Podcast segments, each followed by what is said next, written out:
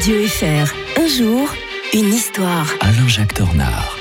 Bonjour Alain-Jacques Tornard. Bonjour Mike. Ah, ces moments bénis que nous passons tous les matins en compagnie de l'historien de Radio Fribourg. Pourquoi moment béni C'est parce qu'on va revenir avec vous en 20 avril 1825 avec l'instauration en France de la loi du sacrilège. Ça va être l'occasion, Alain-Jacques, d'évoquer la perfection du blasphème que nous avons chez nous en Suisse. hein. Exactement. Alors, ce 20 avril 1825, le roi Charles X, qui est le frère de Louis XVI, hein, faut pas l'oublier, qui est un ultra réactionnaire, va faire une grosse, une, une de ses premières grosses bêtises, euh, c'est euh, d'instaurer une loi sur le sacrilège qui n'existait même pas euh, autrefois. C'est ça Mhm. qui est le plus incroyable. Rappelons que la Révolution française est derrière. hein. Exactement. Et puis là, on, on y avait été à tout va, hein, pour Mhm. le- l'histoire de, de sacrilège. On veut rechristianiser la France. C'est ainsi que l'on condamne à mort avec amende honorable, obligation de se repentir en public avant l'exécution, quand même, toute personne qui aurait en public profané des ou les vases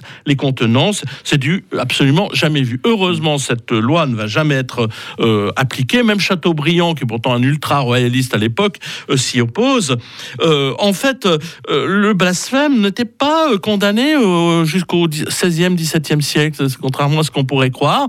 Disons que personne n'osait se livrer à ce genre d'activité, mais en tout cas, c'était pas très fréquent. Il faut attendre le 18e siècle. Il y a eu la condamnation du chevalier de la Barde euh, en 1766, défendu par un certain Voltaire, Mhm. et euh, de- tout ça participe ensuite à, en France à une réaction contre l'Église, naturellement, euh, très forte. Et c'est la loi de 1881 sur la presse qui a introduit le droit au blasphème euh, que a tenu à bout de bras la Troisième République, ce qui fait que on n'enseignait plus la religion dans les écoles, mais on, on- on avait le droit de dire tout ce qu'on voulait contre la religion. Et d'ailleurs, c'est le cas toujours aujourd'hui quand il y a eu les procès euh, des, des musulmans contre les gens qui osaient dire du mal de, du prophète Mahomet. Eh bien, on, on les a quittés parce qu'on n'avait pas euh, la matière pour cela.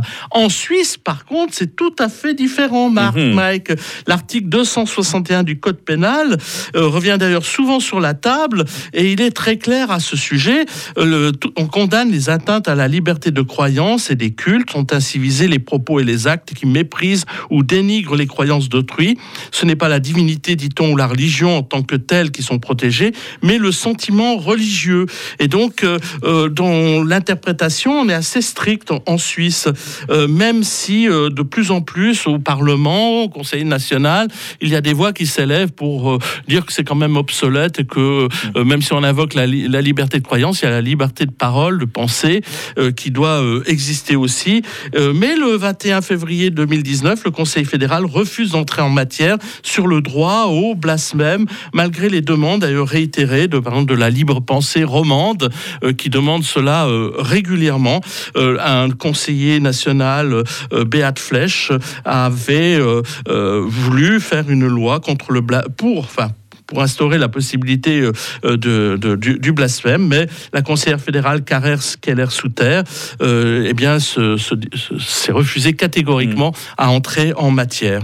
Donc cela est encore quelque chose en, en cours de discussion. Dans le canton de Fribourg, en théorie, il y a toujours donc l'impossibilité de dire du mal des religions. Ouais, une période de- que vous adorez dans l'histoire, c'est l'Antiquité, je crois, Alain-Jacques Ah, Tornard. ma période on- préférée. On parle de, on parle- Tardive surtout. on parle de la romantique demain, vous êtes Oh. d'accord Avec euh, l'empereur Adrien et surtout le Panthéon, hein, tellement magnifique. C'est demain avec euh, l'historien de Radio Fribourg. D'ici là, bonne journée, Alain-Jacques Tornard. Bonne journée à tous.